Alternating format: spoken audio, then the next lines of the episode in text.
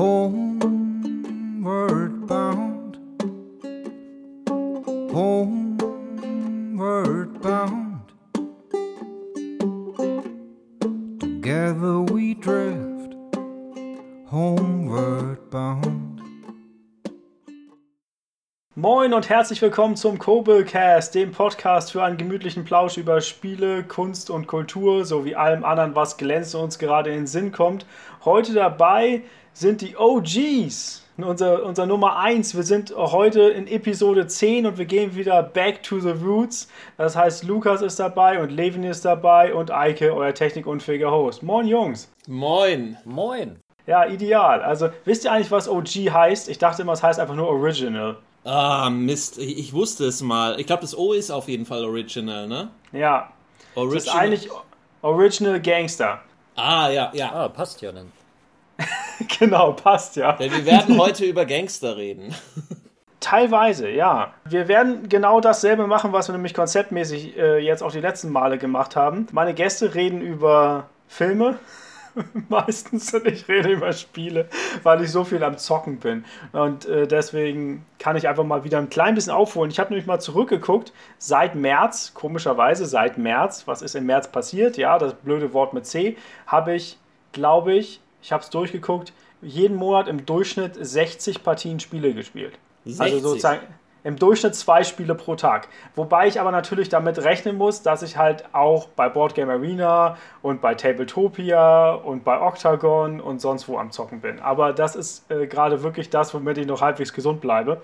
Und wenn man dann halt einmal so einen Abend hat, wo man ein bisschen am Zocken ist, spiele ich halt auch gleich mal 6, 7, 8 Partien und dann holt sich das natürlich wieder raus. Deswegen kann ich natürlich über vieles reden. Ich komme, glaube ich, wenn ich jetzt mal gerade so ein bisschen zusammenfasse, komme ich vielleicht so in den April rein von Spielen, die ich neu gespielt habe. Ja, was habt ihr so gemacht? Ihr habt nicht 60 Partien pro Monat gespielt. Ich überlege gerade tatsächlich, ob ich es geschafft habe, 60 Folgen irgendeiner Serie pro Monat zu gucken und glaube nicht mal darauf komme ich. Es ist ja echt eine äh, stattliche Anzahl, ja. Wo wir bei 60 sind, ich muss leider sagen, ich habe äh, einen Großteil der Corona-Zeit wirklich 60 Stunden gearbeitet und hatte dann ähm, hinterher manchmal noch mir Serien angeguckt. Oder wir hatten ja auch legendäre Online-Spielabende, auch jetzt in dieser Dreier-Kombination plus äh, noch ein paar Leute dazu. Aber so irgendwie 60 Serienfolgen oder 60 Spiele, nee. Ich glaube, das ist wirklich ganz interessant, was einem sozusagen. Ich mache das ja nicht, weil ich, weil es irgendwie mein Job wäre oder weil ich denke, ich will das oder so, sondern das ist ja für mich vollkommen eine Entspannung.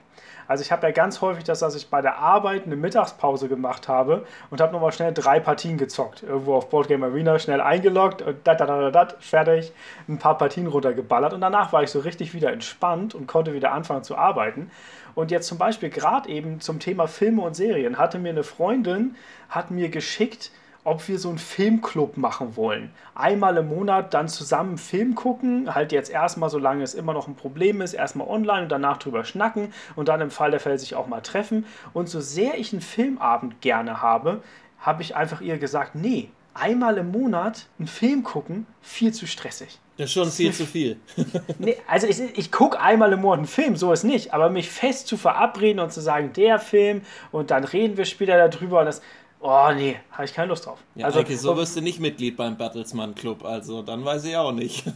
ja, ich werde Mitglied beim Zocker Club und das reicht mir. Also das, das, das ist, aber das ist wirklich interessant, also weil es für viele Leute so ist, jeden Abend gucke ich einen Film und das ist überhaupt kein Aufwand. Hm. Zum Thema Entspannen hat sich bei mir tatsächlich was spannend Entspannendes ergeben. Ich habe ähm, mein Bücherregal durchforstet, weil ich ja auf einmal wieder Zeit zum Lesen habe. Das hatte ich vorher gar nicht. Gerade in einem Job, der kreativ ist, liest man fast nichts. Und habe dann Terry Pratchett wieder entdeckt. Äh, oh, sweet als äh, auch ein bisschen als Autor der Stunde, weil er tatsächlich sich unglaublich eingängig liest und äh, manche Sachen einfach auch nach jetzt, wie lang sind die Romane her, 20, 30 Jahre, gar nicht mehr so an Aktualität verloren hat, sondern eigentlich immer wieder aktuell wird und natürlich der Humor, der auch immer ein bisschen besonders ist, vor allem durch die Übersetzung von Andreas Brandhorst, mit ganz vielen Wortspielen gepickt, gespickt und äh, verziert aber er sich dann trotzdem sehr eingängig liest und entspannt beim Lesen.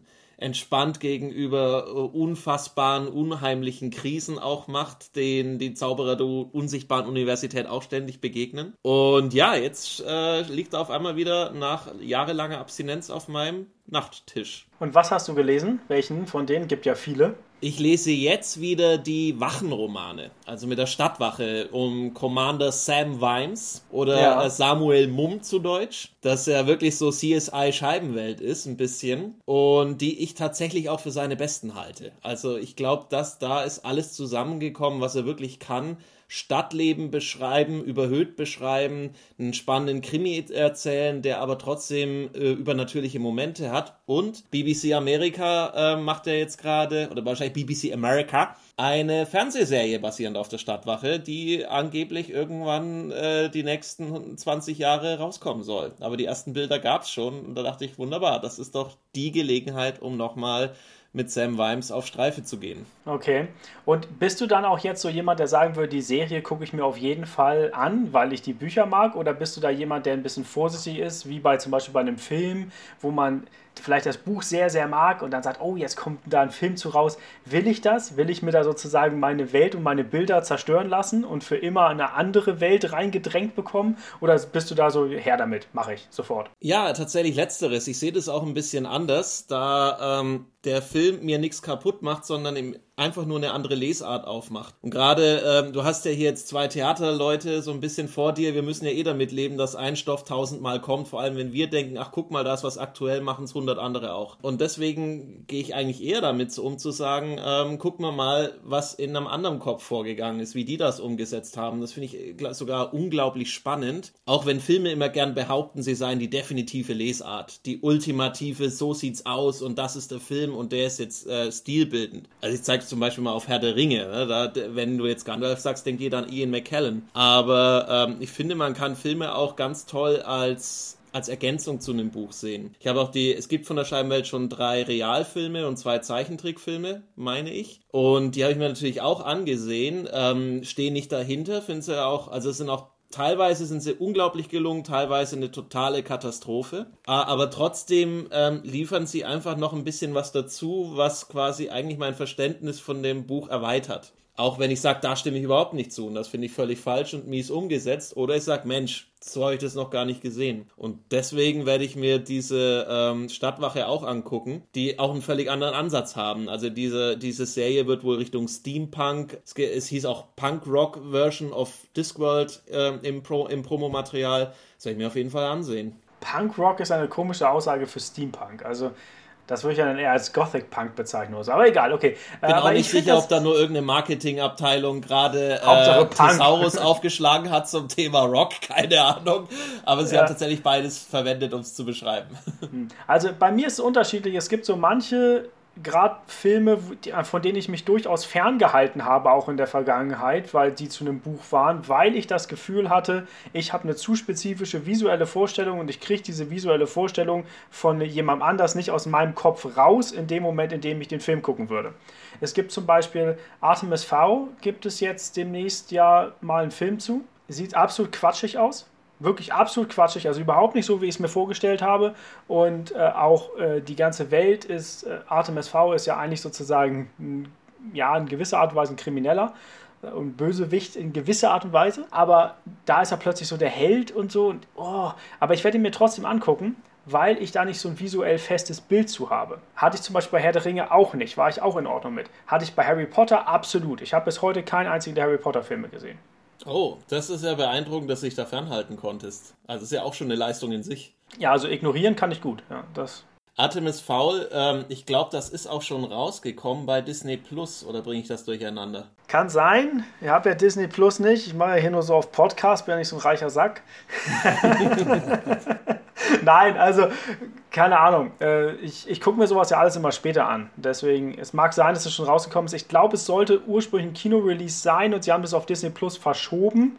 So ein bisschen als äh, Reißleine, weil sie, glaube ich, schon gemerkt haben, dass er als Film in den Kinos nicht so richtig durchstarten würde. Lukas, wie ist es bei dir mit Visualität und Film und äh, dem, der Zuordnung von vorherigen IPs, die du im Kopf hast? Also ich wollte gerade noch so eine andere Perspektive ins Gespräch einbringen. Und zwar ähm, es gibt ja so, ich sag mal, Kultfilme, Ja. die man gesehen hat. Ähm, also jetzt vielleicht mal als Beispiel ähm, Blade Runner in meinem Fall. Ich liebe den Film, ich habe ihn häufig gesehen. Ich habe das Buch noch nicht gelesen und es liegt bei mir im Bücherregal. Und ich bin jetzt immer so ein bisschen gespannt auch so. Äh, ich wollte es jetzt immer mal lesen. Äh, und klar hat man da die visuellen Eindrücke. Äh, man hat Harrison Ford, man hat die Regie von Ridley Scott, irgendwie so alles so im, im Kopf. Aber ich würde mich gerne mal davon wirklich frei machen und ähm, in dieses Buch eintauchen. Das ist so ein bisschen wirklich, was, was ist die Ausgangsbasis oder was ist, woraus dieser Film letztlich äh, entstanden ist oder was, was, was sie daraus gemacht haben. Und da hatte ich jetzt gerade mal überlegt, ob es da noch weitere Beispiele gibt. Ähm, Herr der Ringe, finde ich, ist ein äh, krasses Beispiel, sehr monumentale äh, Verfilmung und ähm, ich glaube, da würde ich es auch schwer finden, jetzt unabhängig von diesem Film irgendwie ähm, das Buch nochmal zu lesen. Ja, weil du immer wieder Elronds Rat liest du und du brichst ihn immer wieder ab, weil du denkst, oh Gott, Longs, hört auf, ist so anstrengend. Und, also ich glaube, ich, glaub, ich habe Elronds Rat wirklich dreimal oder viermal abgebrochen, als ich das erste Mal versucht habe, Herr der Ringe zu lesen, weil es mich jedes Mal sowas von gelangweilt hat. Ich war natürlich auch noch jung, ich wollte in dem Moment irgendwie eher ein klein bisschen mehr Action und nicht so viel Gelaber und man weiß ja sowieso, dass sie später aufbrechen werden. Das hat man ja schon irgendwie mal damals hat man es nicht so genannt, aber es hat man ja gespoilert bekommen vorher, dass es dann eine, eine, irgendwie eine Ringgemeinschaft gibt, die loszieht. Dann ist es so, da und Ewigkeit und nee, wir nicht und wir auch nicht. Und ich habe nur noch gewartet, dass die irgendwie noch ihre Versicherungsbescheinigung zeigen und sagen, nee, also bei mir steht das drin, ich kann das nicht. Und da ist natürlich ein Film was, was dich echt durchzieht durch solche Momente, wo du, weiß nicht, ich habe glaube ich noch nie so einen Film einfach an irgendeiner Stelle abgebrochen und gesagt, nee, ist mir zu lahm. Will ich nicht mehr. Ich finde das aber eine schöne Perspektive, dass Lukas jetzt Angst hat, dass das Buch ihn den Film kaputt macht. ja, eine Angst habe ich nicht wirklich. Es ist eher, ähm, dass, dass ich so, so ein bisschen so, äh, wie es manchmal ist, wenn man so eine Reise macht und man hat schon sehr viel darüber gehört, also irgendwie über einen Ort, irgendwie vielleicht, sagen wir mal, die Niagara-Fälle und man hat die gesehen und man hat seine Vorstellungsbilder und dann fährt man dahin und merkt, oh ja, das ist sehr eindrucksvoll, ähm, aber trotzdem hat man auch so ein bisschen so ein Gefühl, ja, aber es ist auch irgendwas, es ist sehr simpel so. Und mhm. irgendwas ist daraus entstanden. Und so kommt mir das auch bei so, gerade bei so Kultwerken vor. Und ich hatte so ein bisschen auch über den Autor, über den Philip K. Dick mal gelesen. Der hat ja auch ein sehr, ähm, ja, man kann sagen, abgefucktes Leben mhm. gehabt mit Drogen, mit äh, sonst was, äh, auch mit Armut und hat sich mehr schlecht als recht so durchs Leben geschlagen. Und ja, also ich bin mal gespannt. Also ich glaube, ich habe jetzt nicht Angst, dass das Buch mir den Film dann kaputt macht, aber um zu sehen, was, was ist die Ausgangsbasis ja. so ein bisschen. Ja, ich habe Angst, dass das Buch äh, mir die Serie kaputt macht im Nachhinein von äh, Game of Thrones, weil der alte Idiot es ja nicht geschafft hat, das mal fertig zu schreiben, bevor die Serie ihn überholt hat. Und die Serie ist jetzt plötzlich das definitive Uhrwerk und er muss sozusagen mit seinen Büchern versuchen, noch nachzurutschen. Und er kämpft ja schon jahrelang darum, mal irgendwie den nächsten Teil fertig zu bekommen. Der müsste, glaube ich, noch zwei oder drei Teile müsste er fertig schreiben. Und ich habe das Gefühl, die Fanbewertung dessen, wie jetzt die Serie abgelaufen ist und die Fans, die gesagt haben, nee, das habe ich mir ganz anders gedacht, da gibt es eine viel coolere Erklärung, eigentlich wäre das so, eigentlich wäre das so, das, was du ja ganz häufig hast, diese Fan-Meter, wo dann irgendwie Fans sich schon überlegen und die geile Idee haben wollen, wie der Plot ausgeht. Und das Problem ist, wenn der Autor das ursprüngliche Buch noch nicht geschrieben hat, glaube ich, der Typ liest die ganze Zeit diese ganzen Fan-Theorien und, und wird immer kleiner und hat immer mehr Schiss, weil er immer mehr diese, diese Gewicht von diesen Fantheorien auf seinen Schultern hat und sich denkt, ich muss irgendein geiles Finale jetzt rausknallen, was noch viel geiler und viel mehr alles zusammenzieht, als das, was sich alle Fans schon überlegt haben. Und wahrscheinlich ist seine eigentliche Idee, wie es enden soll, ist schon längst von irgendeinem Fan geschrieben worden. Und jetzt hat er das Gefühl, er kann es gar nicht mehr so machen, weil er muss ja was Tolleres machen. Und er muss mal was Besseres als die Serie machen und deswegen wird der Typ das nie fertig schreiben. Da könnte man mit Roland Barth jetzt sagen, ähm, das Werk ist klüger als sein Autor. Da könnte man auch sagen, ähm, das noch nicht geschriebene Werk ist klüger als der Autor. Und dann äh, ja, ich kann es mir auch so ein bisschen vorstellen. Ich weiß jetzt nicht, inwieweit der ähm, diese ganzen Diskurse auch rezipiert. Er behauptet, er tut es nicht, Aber Ja. das ist so ein bisschen so wie Sportler, die behaupten, sie haben noch nie gelesen, dass irgendwie Leute äh, über sie geschrieben oder geredet haben, dass sie irgendwie letzte Woche ein scheiß Spiel hatten. Natürlich. ja. Also wir sind Menschen. Jeder kriegt alles mit, was irgendjemand öffentlich über jemand sagt. Und jeder hat irgendwo doch so ein bisschen eine Grundeitelkeit, dass er immer reinguckt und mal gucken möchte, na, wie werde ich denn so bewertet? Und wenn dann immer wieder dieselben Leute sagen, er ist ein scheiß Typ, hat das nicht gebacken gekommen, das kriegen die Leute mit. Da kannst du nicht sagen, ich kriege von außen nichts mit. Das glaube ich niemandem. Aber ich finde die Situation jetzt so aus Autorperspektive, ist echt äh, schwierig. Ne? Oder auch wenn die Serie, die ist jetzt abgeschlossen und du hängst hinterher. Du hast mit was angefangen, wurdest dann überholt, hast jetzt noch äh, Tausende äh, von, von anderen Autoren, Pseudo-Autoren, Besserwissern oder wem auch immer. Oder wirklich Leuten, die bessere Ideen haben als du selber. Ja, ich meine, manchmal ist die Fanfiction ja wirklich besser als das, was es eigentlich gibt. Und im meisten Fall ist es aber einfach nur, dass es im Nachhinein kommt und der Autor sagt, okay, ich habe mein Ding abgeschlossen und ich bin an dem Punkt, wo es ist und da ist es fertig. Und alle Leute, die jetzt coole Ideen haben, haben coole Ideen, aber ich habe veröffentlicht, ihr nicht, Badge. So, und das ist bei ihm, glaube ich, nicht möglich. Naja, aber Gut, ich glaube sowieso nicht, dass es irgendwann fertig geschrieben wird, deswegen kann man das Kapitel abhaken. Einmal etwas, wo eine Serie einen Film zerstört hat. Eine Serie, ein Film, was sage ich? Eine Se wo eine Serie ein Buch zerstört hat. Aber Film gibt es dazu ja gar nicht. Ich habe auch noch mal, ich habe noch eine anderen, andere Serie gerade gesehen. Da können wir überleiten in das, was ihr gesehen habt in letzter Zeit. Was ich gesehen habe, ist äh, die Serie His Dark Materials. Äh, Oh, die erste okay. Staffel Ja, spannend. ganz, ganz lange nicht mehr die Bücher gelesen von Pullman. Es ist Ewigkeiten her, dass ich der Goldene Kompass oder His Dark Materials auf Englisch gelesen habe. Das ist ja der erste von den von einem Dreiteiler.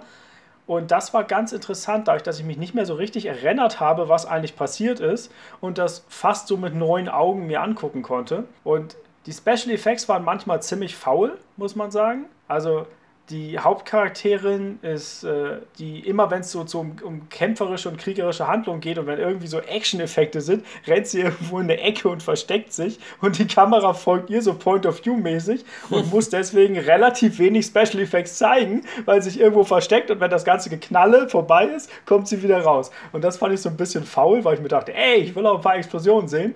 Und es gibt, es, es gibt da so Panzerbären, äh, die, also die, die Hauptfigur reist in den Norden und muss da ihrem Vater und ihrer Mutter hinterher und das sind die schrecklichsten Menschen, die es überhaupt gibt und findet halt dann irgendwann so einen Riss in der Welt. Und auf dem Weg dahin äh, trifft sie halt auch auf so einen Panzerbären und diese Panzerbären sind halt so also nicht normale Bären, sondern das sind sozusagen Polarbären mal zwei plus einen fetten Panzer drauf. Und dann reitet sie halt auch zwischendurch auf dem. Und bei dem Reiten sieht man halt immer, dass entweder wird so eine Totale aufgenommen, wo man sagen kann, ob das da jetzt eine rein animierte Figur ist oder ob das wirklich die Schauspielerin ist, erkennen wir nicht. Oder es wird so nah ran gemacht, dass ich wirklich nur den Rücken von dem Panzer zeigen muss.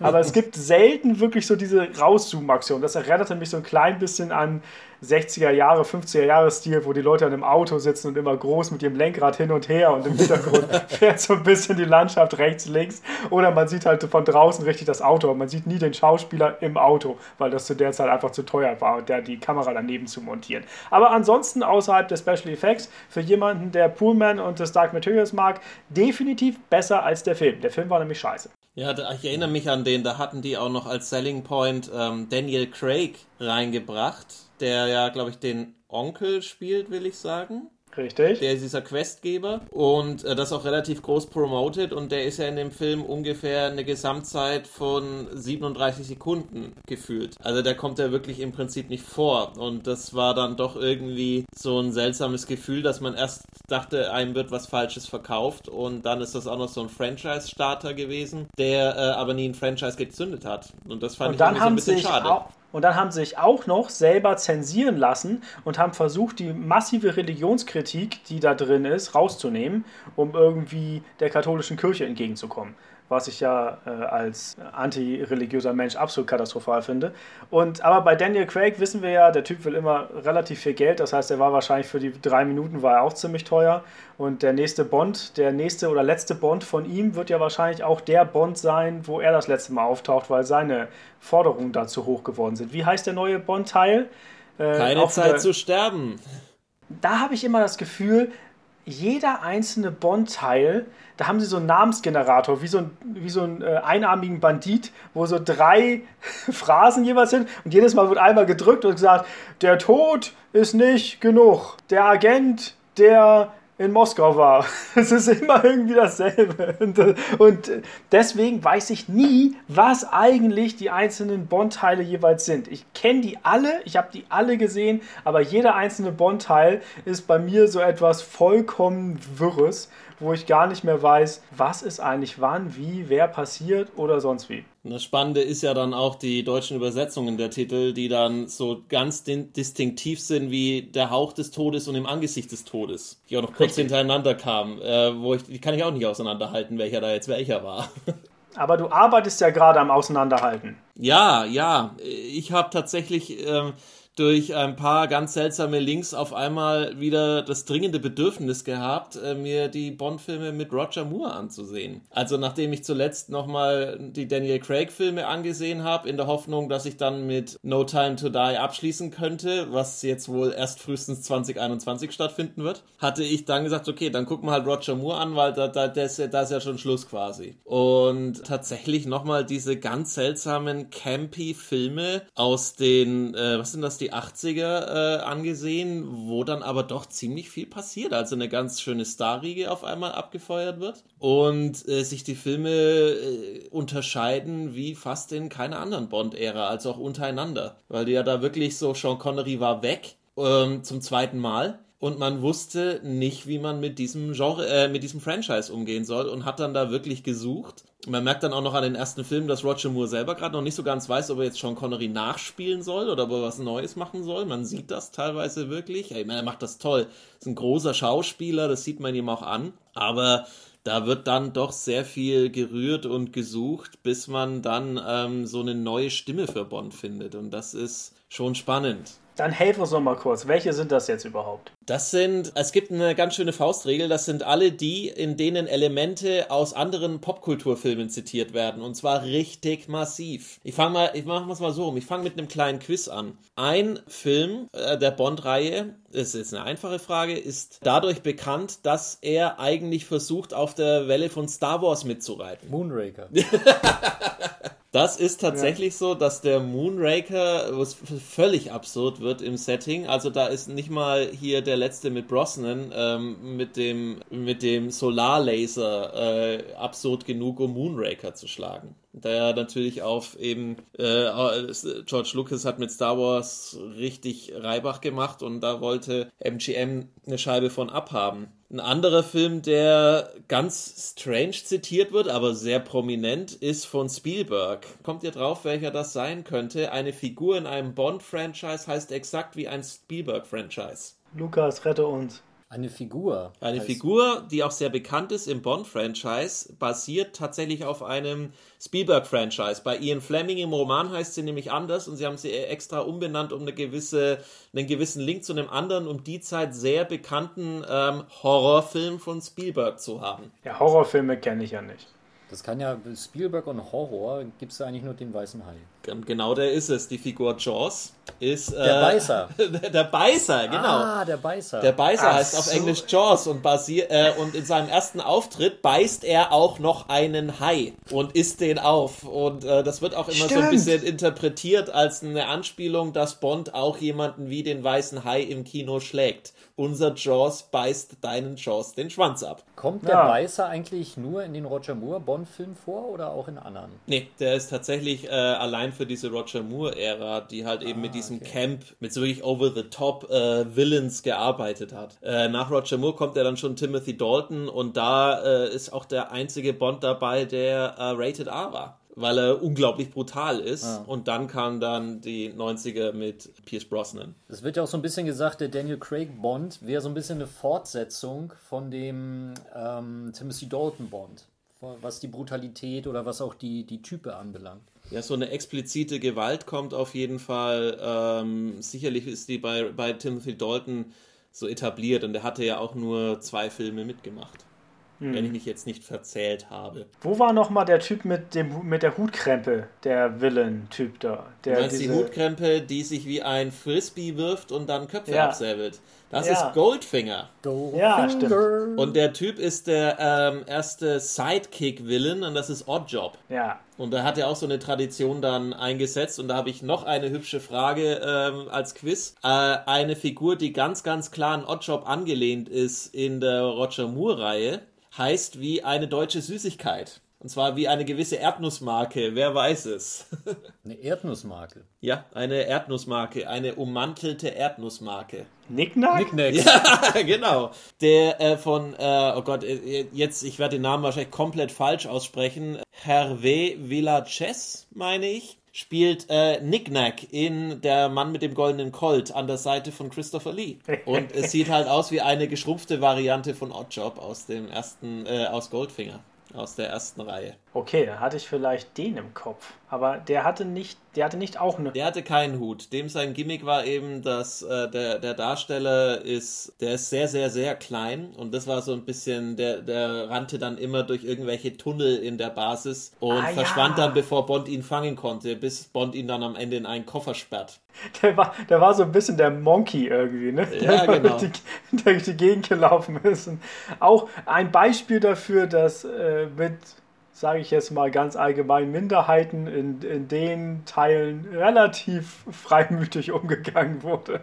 Das ist ja allgemein gerade so eine Debatte, die ich auch gerade dann gar nicht ausblenden kann, wenn ich gucke, äh, wie viel Political Uncorrectness eigentlich in Bond drin ist. Also es wird ja, auch immer Jahrhundert. wieder gefragt, also wie da mit Ethnien umgegangen wird, äh, vor allem wieder auch mit einem Männer-Frauen-Bild umgegangen wird, das äh, sei zutiefst misogen quasi. Ist das richtige Wort, misogen? Geh einfach drüber hinweg und Frauen, sag's einfach. Frauen verachten, ja, liebe Hörer.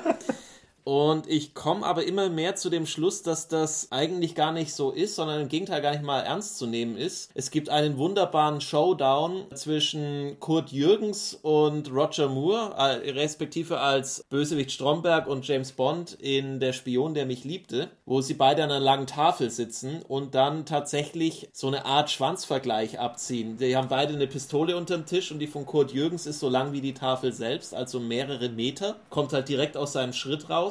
Er feuert auf Bond, Bond weicht mit, äh, mit einem schönen Hüftschwung aus, feuert zurück und schießt Kurt Jürgens komplett in den Schritt. Was soll ich daraus rauslesen über die Männlichkeit? Dass es wohl nicht auf die Länge ankommt, sondern auf die Durchschlagskraft. Es ist völlig absurd, was mir da gezeigt wird und ich kann mir eigentlich auch nicht vorstellen, dass den Machern das zu der Zeit nicht bewusst war, dass sie hier gerade mit Innuendos noch und nöcher um sich werfen und eigentlich fast schon in der Groteske landen. Das finde ich eigentlich ganz spannend. Gerade wenn du dir die ganzen ernsten Spionagefilme aus der Zeit ansiehst und dann den Bond daneben setzt. Da, äh, ich glaube, da wird schon auch teilweise ganz klug damit umgegangen, dass hier gerade permanent Schwänze ausgepackt und verglichen werden. Aber trotzdem schützt sich eine Parodie natürlich nicht davor, dass du eine absolute Unterrepräsentation hast. Und dass es im Endeffekt doch wiederum in der Darstellung davon, gerade was zum Beispiel die Frau ist, ja jegliche Frau, die irgendwie aktiv wird, ist böse.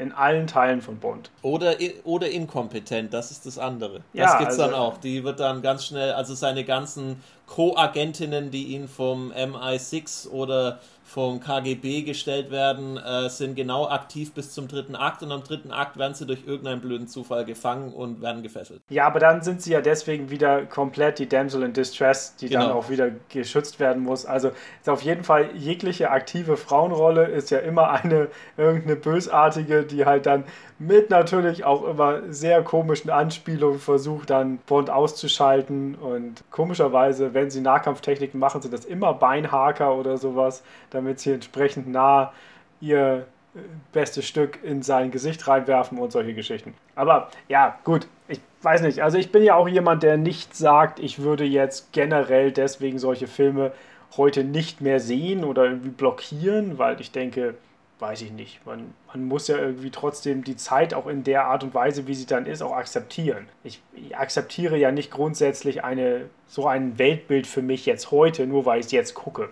Das ist auf jeden Fall richtig und wie gesagt, ich habe nicht das Gefühl, dass diese Filme in irgendeiner Form menschenfeindlich sind, sondern dass wir hier halt von einem teilweise sehr kruden, expliziten Humor sprechen, aber trotzdem immer noch von dem Humor. Und das äh, aus dem Kontext heraus, von mir aus auch aus der Zeit heraus, kann man die schon mit so einem gewissen nostalgischen Gefühl ansehen. Das ist ja dann auch in den, ähm, in den aktuellen Bond-Streifen mit Craig ein bisschen äh, geglättet worden, wo du wirklich spannende Frauenfiguren hast, wie die Vesper Lind, die von Eva Green wirklich unglaublich toll gespielt war. Oder jetzt eben ähm, äh, die Seydoux, die ähm, tatsächlich auch die, äh, die erste Bond-Frau ist, die dann nochmal in einem Film kommt. Also bisher haben die ja immer nur einen durchgehalten, sie schafft es jetzt in einen zweiten. Äh, was, oder ähm, tatsächlich Olga Kirulenko, die ja in äh, ein Quantum Trost am Ende nicht flachlegt. Was ja für einen Aufschrei bei den Fans gesorgt hat hat, dass Bond am Ende mal nicht mit einer in der Kiste landet. Und das ist schon ähm, ganz spannend eigentlich, zu sagen, okay, da wird versucht mit diesem mit diesem Relikt aus den 60ern irgendwie umzugehen. Und ich meine auch, dass gerade in der Regie von Sam Mendes das ganz großartig funktioniert hat. Also gerade die Crack-Teile sind aber ja auch welche, die ganz aktiv versuchen, die aufgebauten Tropen immer wieder umzubrechen. Also es ist ja die bekannteste Sache mit geschüttelt und gerührt, mir doch egal. Ne? Das Casino Royale, ja. Ja, also das ist ja, das ist ja geradezu das, der Anti-Fanservice. Ne? Also, dass man, man erwartet die Linie, man erwartet den Text und man wird einfach mal so zur Seite geschubst und es ist so, was denn? Ist doch vollkommen egal. Kümmert uns jetzt nicht, machen wir nicht. Es sind wirklich tolle Filme, die neuen. Ähm, ein Quantum Trost fällt leider ein bisschen heraus, obwohl ich die Ansichten von dem Regisseur Mark Foster ganz spannend fand, aber letztlich ist er, äh, ist er nicht wirklich gelungen. Man merkt dem Film die ganzen Probleme an. Ich glaube, das war auch zum Zeit des Autorenstreiks, wenn mich korrekt erinnere. Aber dann eben, als Herr Mendes an Bord kam mit äh, Skyfall, mit Spectre, das sind auch wirklich, wirklich sehr kluge Filme. Auch eine interessante Neuinterpretation von Blofeld, auch wenn ähm, Christoph Walz leider so ein bisschen Business as usual spielt. Aber ähm, trotzdem zu sagen, äh, als Blofeld habe ich eigentlich so eine Art Tech-Mogul, der gar nicht mehr so viel machen muss, außer einfach das Internet anzapfen. Das war schon ganz spannend und mich interessiert wirklich sehr, wo die das hinführen möchten und wie die das abschließen möchten. Bei Skyfall ist mir das erste Mal wirklich aktiv aufgefallen, bei allen Bond-Filmen, die ich jemals gesehen habe, wie sehr autogläubig diese Reihe einfach auch ist. Weil da gab es ja diesen Moment, wo er dann bei allen Brechen von üblichen Traditionen, aber dann ist er dahin und hat dann sein altes Auto da geholt. Und dann waren in dem Saal, als ich dann im Kino saß, war plötzlich so ein Aufschrei zu hören, als dann da, ich weiß nicht, ob das ein Aston Martin oder was auch immer das ist. Mich interessieren ja Autos so überhaupt nicht. Und dann war da irgendwie so, oh, da ist er. da habe ich mir schon gedacht, das ist so ein bisschen auch Erbe aus den 60ern, wo der gesamten Gesellschaft ins Gehirn reingeprügelt wird und es ist bis heute drin, du musst ein Auto haben, um frei zu sein. Du brauchst ein Auto. Wenn du kein Auto hast, dann kannst du nicht ein Wochenende verbringen, weil du kannst ja gar nicht irgendwo rausfahren und einen Picknickkorb mitnehmen und du kannst erst recht kein Agent sein und wichtige Missionen erledigen und du kannst auch nicht beruflich tätig sein, weil du brauchst ein Auto. Überall wird, wird dir visuell seit den 60ern reingeballert, dein Auto ist dein Weg dazu, dass du deinen Weg machen kannst. Und das ist mir in dem Moment einmal so richtig aufgefallen. Ich kann mich übrigens auch noch daran erinnern, Lukas, als wir ähm, vor mittlerweile, wann war das, 13, 14 Jahren oder was, wann dieser Film rauskam, äh, hatte ich ihn hier in Hamburg besucht und wir haben uns da tatsächlich über den Titelsong vom Casino Royale unterhalten von Chris Cornell. Und da hattest du mir den damals tatsächlich sogar sehr nahegelegt. Ich weiß nicht, ob du dich daran erinnern kannst, aber ähm, den höre ich tatsächlich bis heute auch dahingehend wahnsinnig gern. Äh, you Know My Name, einer, wenn nicht der beste Bond-Opener-Song. Ja, Chris Cornell, also ich kenne ihn ja, oder er ist ja leider gestorben, jetzt hat sich ja umgebracht, glaube ich, vor zwei Jahren. Ähm, ist halt eine der Ikonen der Grunge-Musik. So neben ähm, Kurt Cobain oder Eddie Vedder von, von Pearl Jam. Und ähm, ja, ich finde es ist ein sehr, sehr toller Song. Ist auch eine sehr tolle Stimme. Also, dass ähm, Chris Cornell für einen Bond-Song gewählt wurde, fand ich als Entscheidung auch sehr clever, weil es halt auch so ein bisschen eher in so eine, ja, sowas Rauchiges hat, auch sowas nicht, nicht sowas Elegantes, was ja viele Songs haben. Da hört man ja immer so ein bisschen auch die Showtreppe und den roten Teppich in vielen Songs. Und ich finde, das passt auch sehr gut zu diesem, zu diesem Filmkonzept. Wobei Casino Royale ja damals schon mit, den ganzen, mit dieser ganzen Star-Riege, mit David Niven, mit Peter Sellers, äh, Orson Welles war, glaube ich, auch mhm. dabei, die da äh, an diesem, diesem Pokertischfilm, der fiel ja immer so ein bisschen raus aus der Reihe. Und deswegen war es jetzt auch, glaube ich, ähm, eine ganz äh, witzige Entscheidung, diese, diese neue Bond- ähm, Serie um, um Daniel Craig mit einem Remake von, von dieser Klamotte, möchte man ja sagen, zu starten. Wobei das Remake auch seinen Witz hat, aber weniger eine Klamotte ist als das, was in den 60er Jahren war. Also Klamotte ist noch untertrieben bei dem Film in den 60er Jahren. Das ist ja wirklich immer, ich, ich sehe ihn immer mal wieder, teilweise aus Masochismus, teilweise aus sheer Awesomeness. Wir haben einen Woody Allen als Dr. No, wir haben Orson Welles als Le Chiffre, der Bond mit einer äh, schottischen Marching Band foltert, in der Peter O'Toole mitläuft. Also, äh, und das ist nur die Spitze des Eisbergs an dem Zeug, was da drin passiert. Und genau, die, die, die Rechte für den Film, also die rechte Lage bei Bond ist eine Katastrophe, wer welchen jetzt hat. Und die hatte sich eben diese Eon Productions von, äh, von den Brokkolis die essen Brokkoli, die Leute, nicht, äh, nicht schnappen können. Und erst jetzt konnten die dann Casino Royale, eigentlich glaube sogar einer der ersten Bond-Romane, erst jetzt konnten die sich den ergattern und äh, wirklich verfilmen, so wie er gedacht ist. Wobei dieser Film schon allein aus filmhistorischer Sicht ist der aus den 60ern unglaublich spannend. Äh, so absurd teuer, wie dieses Ding gewesen sein muss und dann trotzdem, man, man sieht einem fahrenden Aston Martin Autounfall zu. Es kommt ein UFO vor und Cowboys in Indiana und ein Seelöwe, der auch noch James Bond ist. Also es ist wirklich nicht mehr zu überbieten. Orson Welles. Richtig, Orson Welles. Wobei ah, er nicht der Seelöwe ist. The French Champagne. Orson Welles bestand, dass er, äh, damit er in dem Film mitmacht, bestand er drauf, dass er Zaubertricks als Le Chiffre zeigen darf. Also gibt es eine Szene, in der er völlig kontextlos Zaubertricks zeigt. Orson Welles ist einfach die Inkarnation von kontextlos. Ich finde diesen Typen so geil. Ich hätte ihn so gern mal live erlebt.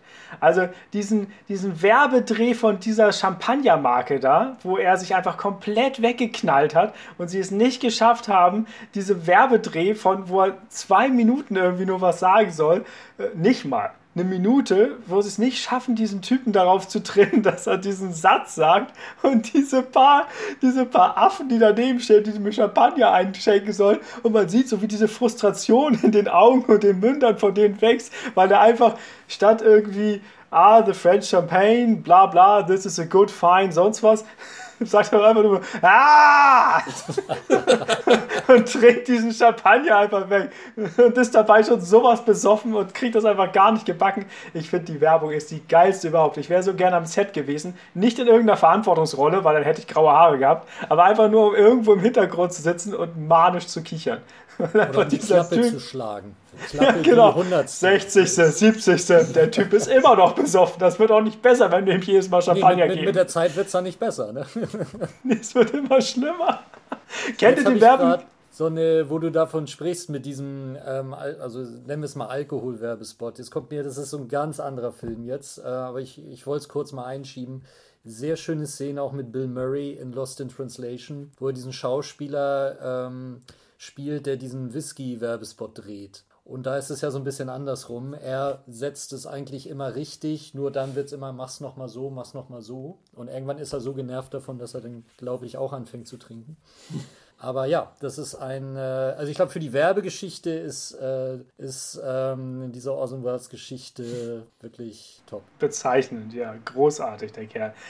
Von einem ganz großen Franchise gehen wir mal zum anderen großen Franchise. Da ist Levin ja auch so ein kleiner Spezi drin, deswegen frage ich ihn jetzt mal, wenn du Lovecraft und die ganzen Cthulhu-Mythos und so, was würdest du sagen, ist das Bezeichnende an diesem Mythos? Einfach mal so als ersten Schlag raus. Äh, das Bezeichnende für mich bei Lovecraft ist Paranoia.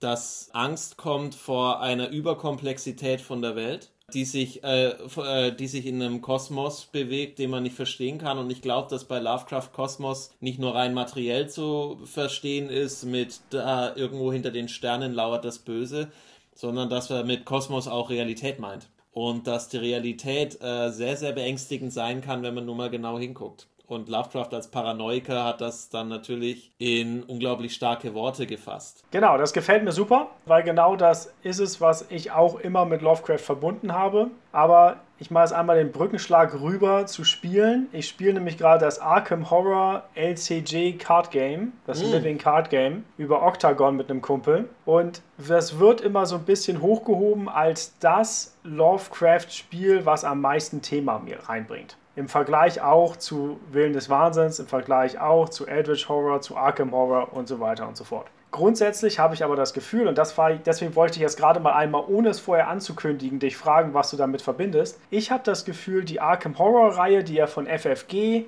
später Aufkauf von Asmodee, also von FFG produziert wird, all diese Titel, die ich gerade genannt habe, und dazu gehört auch das Arkham Horror LCG, ist für mich Pulp. Und zwar nicht Pulp Horror, sondern Pulp im Sinne von Weird Tales Pulp.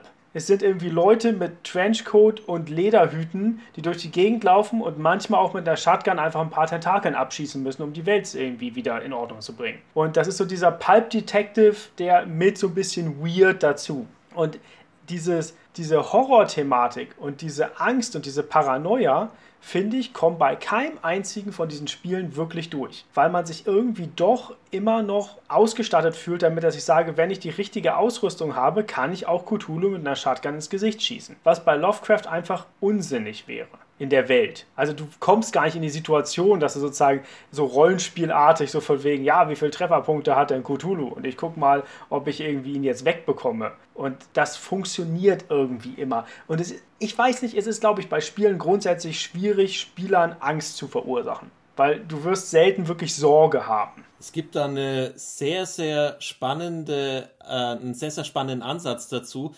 Ich stimme dir natürlich zu, ähm, die FFG-Spiele, die du gerade aufgezählt hast, die ich äh, im Übrigen auch unglaublich schätze, also Willen des Wahnsinns, finde ich ein hochgradig gelungenes Spiel, gerade auch in der neuen Edition. Aber es stimmt, die setzen sich mehr auf die Ästhetik, die Lovecraft vorschlägt. Und Cthulhu Pulp ist ja tatsächlich auch ein ganzes Subgenre aus dem ganzen Mythos und äh, funktioniert unglaublich gut für sich geschlossen. Es gibt ein Brettspiel zu äh, At the Mountains of Madness, das an die Spieler ähm, mit fortschreitendem Wahnsinn, was bei Lovecraft-Spielen ja immer Thema ist, eine Wahnsinnsstatusleiste, Aufgaben stellt, wie dass sie auf einmal nur noch Französisch sprechen dürfen oder gar nichts mehr sagen dürfen oder sich nur noch über Pfeifen äh, äußern dürfen. Und da wird ja versucht, irgendwie, ähm, und das dann unter Zeitdruck, dieses Quäntchen von ähm, Nichtverständnis, von da geht was auseinander, irgendwie ein Spiel zu übersetzen. Ich habe es leider selber noch nicht gespielt, aber mich quasi über Let's Plays ein bisschen damit beschäftigt und muss sagen, ich finde es einen interessanten Ansatz, um damit umzugehen. Ich habe äh, Berge des Wahnsinns habe ich in Essen mal zwei Tage lang supportet. Das heißt, ich kenne mich damit relativ gut aus. Das ist ja mal eins, was nicht von FFG gekommen ist, sondern von Yellow zu dem Zeitpunkt, dem französischen Publisher. Das heißt, wenn die sagen, ich spreche nur Französisch, ist das also auch mh, bei denen Vielleicht ganz es im schön Original, sprech nur Deutsch. Sorry, via French.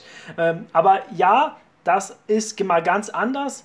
Aber ich glaube trotzdem, das ist so crazy, weil du unter Zeitdruck versuchst, was zu kommunizieren, dass es nicht wirklich Angst verursacht, sondern eher so ein, so ein Gefühl von Ausweglosigkeit manchmal. Weil wenn eine, du weißt ja nicht mal, was die anderen Leute machen. Es kann sein, dass Lukas darf nicht von sich aus sprechen.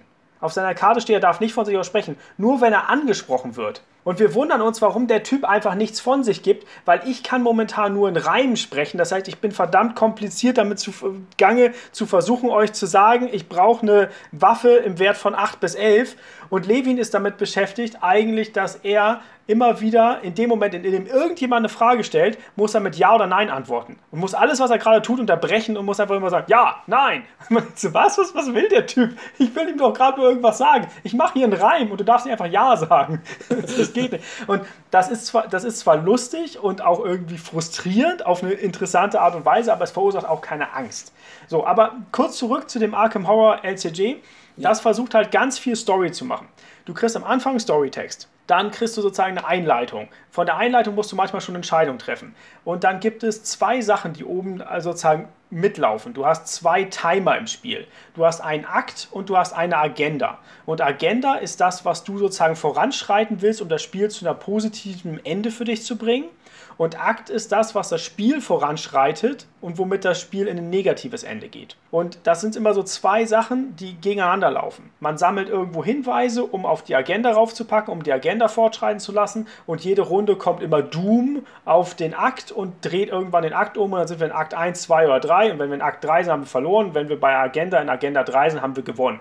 Das Interessante an dem Spiel ist, jeder von diesen Akten und jeder von diesen Agenten hat Konsequenzen. Also es ist nicht, haben wir gewonnen, haben wir verloren, sondern sind wir in Agenda 3, aber bei Akt 2 schon gewesen, haben wir vielleicht einen negativen Effekt, der uns bis zum Ende des Spiels irgendwie nochmal, bis zum Ende der Kampagne durchtragen wird. Und wenn wir gewonnen haben, haben wir manchmal auf verschiedenen Wegen gewonnen. Ich will jetzt gar nicht spoilern, weil ich glaube, Levin, es wird dir durchaus interessant sein für dich, weil auch wenn du quote unquote verlierst, geht die Handlung einfach weiter. Also du spielst dann drei, vier, fünf Szenarien hintereinander weg und es kann sein, dass du jede einzelne von denen verlierst. Und dann ist es halt einfach, dass du deinen dein Endtext davon liest und manchmal sterben irgendwelche Leute und dann fragst du dich beim nächsten Szenario, ist der tot?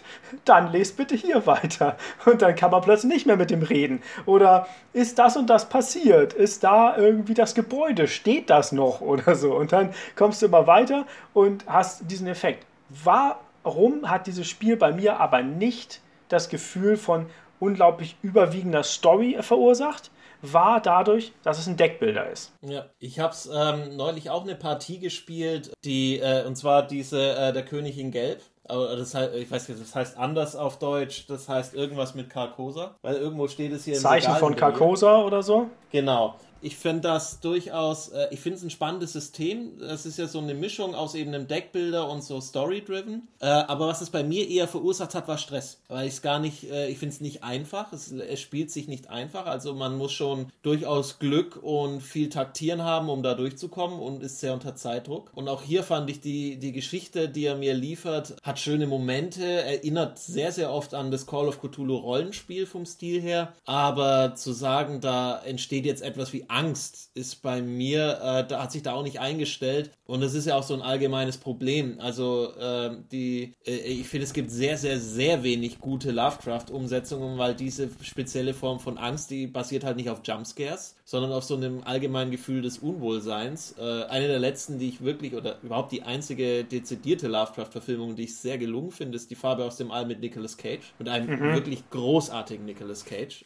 Ein ja. unglaublicher Schauspieler und gerade da. Also Kann da funktioniert der halt, da funktioniert genau ja. seine Art für dieses Ding, Voll. dass du wirklich merkst, und jetzt, jetzt gerät da alles aus den Bahnen. Und das muss halt bei Lovecraft passieren, dass das funktioniert. Und das haben viele, viele Vorgängerfilme so nicht verstanden, die versucht haben, da Horrorfilme draus zu machen. Das bei Lovecraft muss einfach alles auseinandergerissen werden, was irgendwie da ist. Also so eine Mischung wirklich aus Horror und lass es Twin Peaks sein. Und das ist das, was bei den Spielen immer die zwei Faktoren, die dafür sorgen, dass es sich für mich nie so ganz nach Lovecraft anfühlt.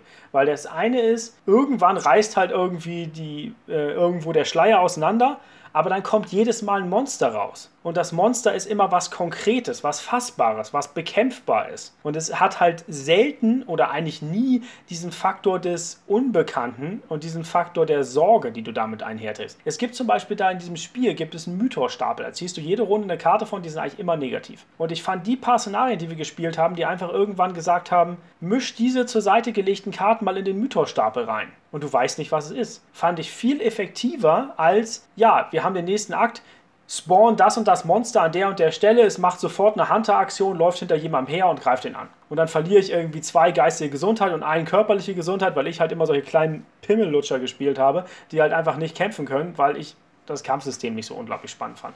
Aber das hat mich nie so richtig, das hat mich da nie so irgendwie erwischt. Und da war ich immer so ein klein bisschen und habe zu meinem Kumpel gesagt, so, du musst schnell rüberkommen, ich sterbe in zwei Runden. Aber es war nie so, ah, mich greift der Monster an. Es war ja. so, shit, ich habe hier was zu tun, ich muss Clues sammeln, krieg dieses scheiß Ding von meinem Rücken runter. Und das ist der eine Faktor, dass du immer so ein Monster hast, was auftaucht und was irgendwie das Ganze konkret und fassbar und bekämpfbar macht. Und das andere ist, und das fand ich super, wie du es gerade gesagt hast, ich fühle mich bei all diesen Spielen entweder komplett dem Zufall ausge, äh, irgendwie ausgeliefert. Und das finde ich bei Spielen grundsätzlich nervig. Oder ich fühle mich vorbereitet. Und bei Arkham Horror fühle ich mich dem Zufall ausgeliefert. Bei Arkham Horror LCG fühle ich mich so vorbereitet, weil es ist ein Deckbilderspiel. Es ist ein Pre-Deck-Builder. Das heißt, ich baue mein Deck, bevor ich das Spiel spiele. Und ich bin effektiv dabei und suche aus, will ich die Karte, will ich die Karte, wie viel will ich davon, wie viel Kosten will ich davon. Und ich habe sozusagen, ich habe einen Plan, ich habe ein Deck und mit dem Deck kann ich was tun. Und ich fühle mich eigentlich immer vorbereitet. Wahrscheinlich, weil wir immer nett decken und uns einfach vorher Decks aus dem Internet raussuchen, die halt irgendwelche Supernerds zusammengebaut haben, weil ich selber keinen Bock habe, Decks zu bauen. Aber das Deck ist dann meistens effektiv und so ein bisschen bereit für alles. Und das gibt mir nicht das Gefühl von, oh, ah, was passiert hier, sondern es ist so, ja, Hauptsache ich ziehe die richtige Karte, dann habe ich jetzt was dafür. Woran liegt denn diese Zufälligkeit? Ist es, kommt es denn irgendwie auf Würfelglück drauf an oder auf, auf welche Karte man zieht? Nee, also bei, bei das Arkham Horror LCG ist sehr wenig zufällig. Die anderen in der Reihe finde ich immer mal wieder zufällig. Das Arkham Horror LCG hat keine Würfel, sondern es hat ein Chaos-Bag und aus dem Chaos-Bag ziehst du jede Runde etwas raus und das, wenn du äh, Aktion machst und das reduziert den Wert deines, deines Charakters. Also es ist 0 ist das Beste, was du kriegen kannst und sonst reduziert es irgendwo zwischen minus 1 und minus 4. Das heißt, du kannst so ein bisschen rechnen und kannst halt sagen, okay, ich habe hier einen Skill-Check gegen 4, mein Basiswert ist 5, wenn ich noch die und die Karte spiele, schiebe ich den auf 7 hoch, das heißt, bei minus 3 schaffe ich es trotzdem noch. Also das ist sehr taktierend und deswegen habe ich da halt immer dieses Gefühl, ich bin vorbereitet. Ja, ich habe diesen Charakter, der ist dafür da, Clues aufzusammeln, der ist ein Clue-Staubsauger, der geht durch, der hat Grundwerte von XY, ich habe eine 88-prozentige Chance, dass ich durchschnittlich hier durchrenne. Und ich, ich fühle mich vorbereitet und ich fühle mich ready. Und ich finde es schade, dass dieses Spiel diese eigentlich nette Mechanik davon, dass du Kartendecks hast. Und du kannst in Kartendecks so schöne Dinge machen, die du sonst wenig machen kannst. Du kannst Sachen reinmischen, du kannst Sachen irgendwie Karten, äh, Sachen, leg diese Karte vor dich. Wenn du eine zweite Karte vom selben Typus hast, passiert das und sowas. All solche Sachen macht es im Verhältnis relativ wenig, sondern es macht sehr viel so ein Durchtaktieren und ein Durchplanen. Und so. Ich weiß nicht, ich habe ja Willen des Wahnsinns noch nicht gespielt. Deswegen, Levin, kannst du dir mal sagen, wie fühlt sich sozusagen der Planung versus Zufall bei Willen des Wahnsinns an? Willen des Wahnsinns finde ich dahingehend wahnsinnig spannend, weil du eben so eine Mischung hast aus, äh, dass du taktierst und dass du, äh, also dass du taktierst und vorbereitest und dass gewisse Zufallselemente passieren. Das Spannende an der ne neuen Edition ist ja, dass sie den Spielleiter durch eine App ausgetauscht haben und eine, die meiner Meinung nach wirklich sehr hervorragend äh, zusammengebaut ist, äh, teilweise mit, äh, mit Live-Sprechern äh, mit Sprechern vertont und da tatsächlich eben so einzelne Detektivfälle dir vorlegt, die eben dann übernatürliche Momente haben. Und du kannst natürlich so ein bisschen abschätzen, wenn du zu mehr spielst, dass du ein sehr ausgewogenes Team erstellst. Aber, äh, und, und natürlich dann auch das entsprechend deinem, äh, deinem Spielstil ähm, angehen kannst, den ganzen Fall, wie du ihn löst. Es gibt immer mehrere Lösungswege. Und dann tauchen, und alles, was spawnt, alles an Monstern ist tatsächlich auch meistens aus der Story heraus quasi gerechtfertigt. Das ist fundiert, wer jetzt da kommt. Also, dass wenn du in einem Kultistengebäude bist, dass dann sobald du eine Tür aufmachst, äh, steht dann da einer und sagt, what the fuck und greift dich an. Und da kommt, also ich fand es einen sehr, sehr guten Mix. Natürlich kommt hier jetzt auch nie dieses Gefühl,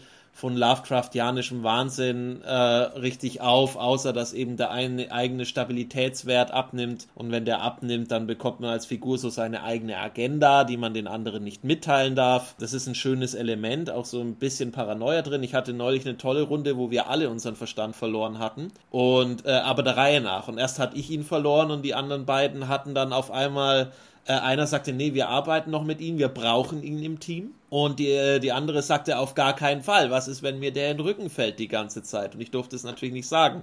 Ich hatte nur als einen kleinen Modifikator, ich sollte noch mit den beiden spielen, musste aber, ähm, musste aber dafür sorgen, dass einer verletzt aus dem Spiel rausgeht. Das heißt, ich musste jemand, ich hätte jemanden nicht so viel, äh, ich hätte nicht dazwischen springen dürfen, wenn ein Monster kommt. Es sollte nur verletzt sein, aber wir mussten gewinnen. Und da kam trotzdem äh, eben so eine gewisse Spielspannung auf mit so einer Paranoia Feuer, ne, so ein bisschen äh, John Carpenter The Thing. Ist er jetzt gegen mich oder ist er nicht gegen mich? Das war aber eben sehr, sehr, sehr lustvoll äh, gemacht. Es war sehr spaßig, weil sich dann eben trotzdem eine Interaktion ergibt. Ein bisschen wie beim Pokern. Und äh, das finde ich eine ganz gute Annäherung an äh, dieses Lovecraft-Prinzip. Aber es ist tatsächlich die Frage, ähm, ja, äh, kann man, äh, schließt sich das Spielen eigentlich aus mit äh, wirklich diesem Gefühl von Wahnsinn? Das ist ein spannender Punkt.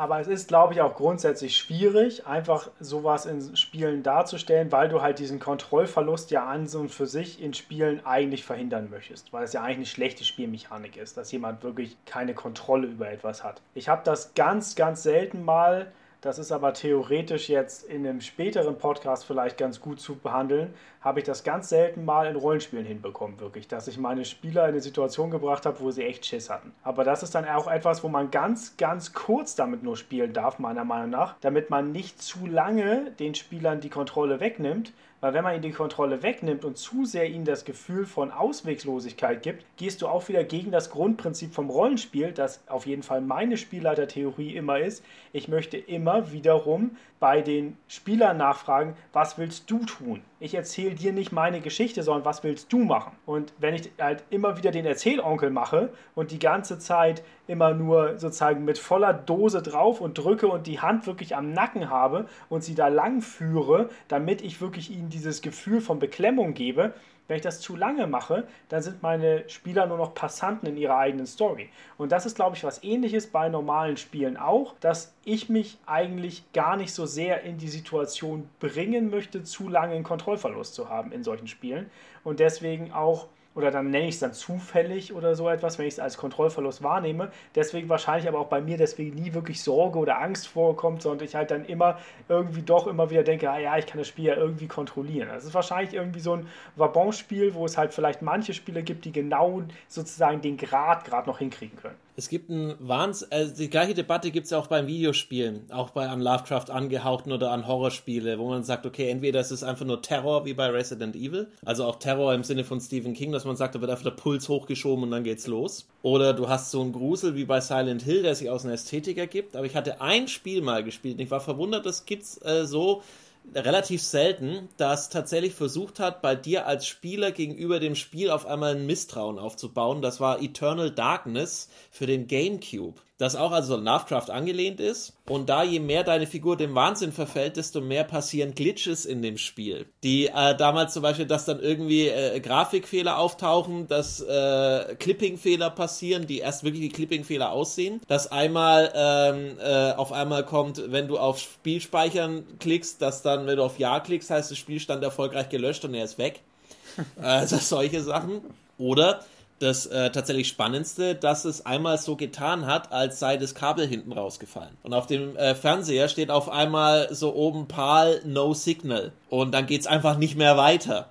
Und dass du da auf einmal so eine riesengroße Skepsis gegenüber deiner Konsole, gegenüber dem Spiel als Gegenstand hattest, weil sich einfach permanent mit irgendwas gefoppt hat und immer noch einen draufgesetzt hat, eben bis dahin äh, oder Strom ist ausgefallen, das kam dann auch schon, dass dann bloß noch Rauschen kommt. Und das, äh, das war unglaublich einfallsreich zu sagen, dass da irgendwie noch versucht wird, dass in dir so ein, äh, auf Englisch so ein Unrest äh, erzeugt wird und du wirklich nicht mehr weißt, ist es jetzt Spiel oder nicht oder kackt mir gerade meine Glotze ab. Und das ich glaub, fand ich ein tolles Gefühl. Als Publisher aber auch eine gute Haftpflichtversicherung dann.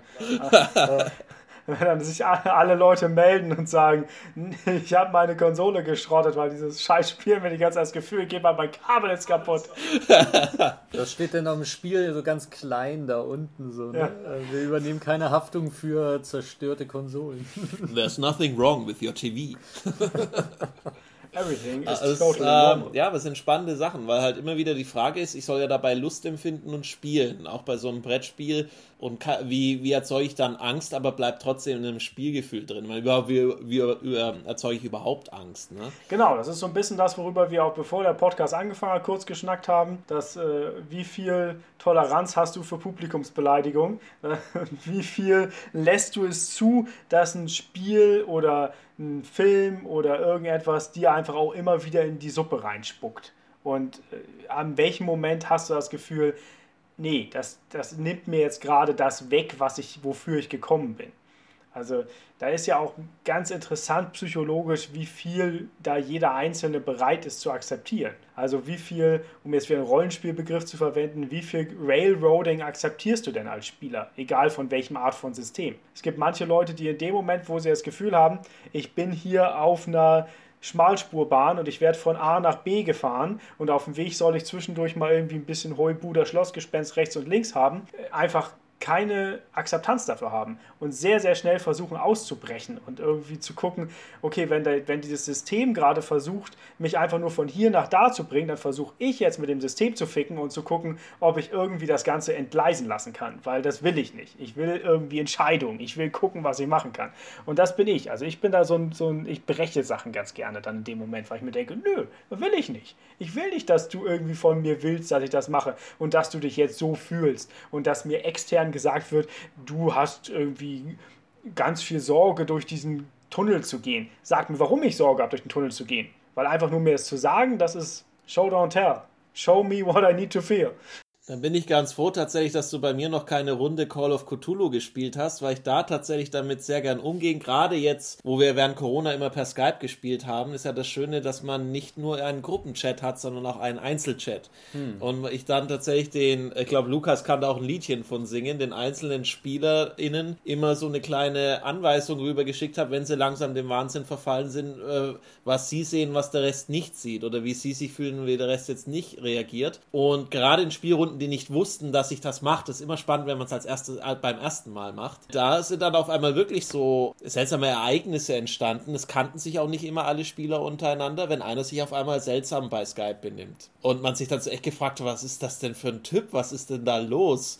Weil ich ihm dann immer so ein bisschen gefüttert habe, dass sie gerade quasi seltsame Bilder vor dem Auge sehen und dann äh, ist das Ganze tatsächlich ziemlich ausgeartet dann im Spiel, in ganz neue Dynamiken reingekommen. Das war so ein bisschen das Nächste, wie ich bisher eigentlich so einem, so einem Horror äh, gekommen bin, dass man eben unter einer Runde, die nie, klar, beim zweiten Mal wusste man dann, aha, der Spielleiter hat wieder eine Anweisung geschickt, ohne dass es der Rest gemerkt hat. Aber beim ersten Mal äh, ist da echt ein unheimliches Gefühl aufgekommen und ich hoffe, Lukas äh, bestätigt bestätigt das jetzt und sagt, nee, bei mir war es gar nicht. ja, ein unheimliches Gefühl. Also ich fand es interessant in dem Moment, ähm, dass ich entscheiden konnte. Also so, so eine typische, du kannst alle verraten und gewinnst das Spiel-Situation. und dann ist halt so die Frage, okay, ähm, aber habe ich dann wirklich gewonnen? Also ich glaube, also ich mag ja auch unheimlich gern diese kooperativen Spiele und denke dann eigentlich auch immer sehr sozial. Also mhm. ich hätte auch ein Problem damit jetzt gehabt, äh, so nach dem Motto Edge Badge, ähm, jetzt habe ich entschieden, dass ich für mich das Spiel gewinnen will. Und letztlich die Entscheidung zu sagen, äh, nope, ähm, ich lehne ab, war dann auch ganz richtig, weil man dann zusammen einen Weg gefunden hat, was jetzt auch innerhalb von dieser Spielwelt eigentlich die beste Lösung war. Also, weil wenn ich jetzt gesagt hätte, okay, äh, danke, ich nehme das an, ich bringe alle um oder was auch immer, das Böse gewinnt und ich gewinne auch in dem Moment als Spieler, dann sage ich auch, ja, okay, gut, aber was ist das für ein Sieg? So, ne? Und, ähm, also diese Handlungsoption in, in dem Moment. Aber es kann natürlich sein, Mitspieler denkt ganz anders so, ne? Und, und rahmt dir den Dolch von hinten richtig rein dann, dann ist es halt so. Das hatten wir, glaube ich, auch mal bei irgend so auf so, so einem Meeresgrund, da, in einer ja. Tauchstation, wo irgendwie alle sich gegenseitig, äh, alle sind des Wahnsinns verfallen. Manchmal wird ja auch gesagt, du machst das. Ne? Also, ja. dass man nicht eine Handlungsoption hat, sondern du wirst wahnsinnig und greifst den jetzt an oder ja. sowas. Oh, da würde ich mich so gegen wehren, gegen solche Sachen. Aber das ist auch, das ist eine interessante Debatte, die führen wir vielleicht zu einem späteren Moment bei der, bei der, bei einer Rollenspieldiskussion die ich gerne auch mit euch, aber auch gerne auch mit ein paar anderen Leuten treffen würde. Aber weil, weil ich bin ja, bei Rollenspiel bin ich jemand, ich verursache meine Probleme gerne selber. Also wenn ich ein Spieler bin, bin ich immer sehr bereit, dem Spielleiter dauernd Situationen zu geben, wo er mir Probleme geben kann. Weil da denke ich dann eher sozusagen cineastisch. Also es ist immer irgendwie so, dass ich sage, ich spiele halt irgendwas und ich bin da und dort und dann plötzlich sage ich eben dem Spielleiter so, okay, wir sind in dieser Bar, kleine Scheißinformation, ich war schon mal hier äh, und ich habe hier echt Problem verursacht und ich glaube, die Barfrau mag mich überhaupt nicht. Nur so als kleine Nebeninfo ist nebenbei nämlich meine Ex. So, und ich, ich gebe das einfach dem Spieler, der so, mach was, komm, hau mich, ja. Aber ich habe entschieden, womit du mich haust. So, weil das ist was, worin ich gern meinen Charakter sehen will. Also ich habe vorher eine Vorstellung davon, was mein Charakter ist und was für Probleme mein Charakter hat. Und wenn mein Charakter ein Säufer ist, dann werde ich dich auch immer wieder darauf hinweisen, dass er ein Säufer ist, damit du dann sagst, ja, okay, und du hast definitiv zu viel getrunken und du bist jetzt im Arsch. So, das akzeptiere ich. Aber wenn du einfach mir als den Charakter, von dem ich eine ganz andere Vorstellung habe, irgendwie sagst, ja, und jetzt greifst du irgendjemand an. Und ich sage, nein, so ist mein Charakter definitiv nicht. Mein Charakter hat diese, diese, diese, diese und diese Probleme und ich gebe sie dir alle. Aber gib mir nicht das eine Problem, worin ich meine Figur gar nicht sehe. Also das da ist ja der Spielleiter dann auch herausgefordert, weil das ist ja auch immer beim Rollenspiel äh, dieses, eigentlich äh, als Spielleiter ist man ja dann wahrscheinlich auch sehr passiv. Ne? Also man, man lässt die anderen da erleben und wenn es halt immer so ist, ah, oder man ist allwissend, jetzt gibt man das und so. Wenn dann natürlich von den Spielern was zurückkommt und ähm, du die Geschichte dann während des Spiels eigentlich miterzählst oder umerzählst oder dass man da so gemeinsam zu irgendwas kommt, das wäre ja wahrscheinlich auch spannend. Ja, das kann natürlich total in die Hose gehen, aber kann auch total äh, cool sein. Ja, das sind die schönsten Momente, glaube ich, auch so ein bisschen, wenn du äh, so diese, diesen vorgegebenen Pfad ein Stück weit verlassen kannst und sich was Neues äh, entwickelt, was dann auch wirklich aus so einem permanenten, ja, aus so einer Feedback-Schleife eigentlich entsteht, ne?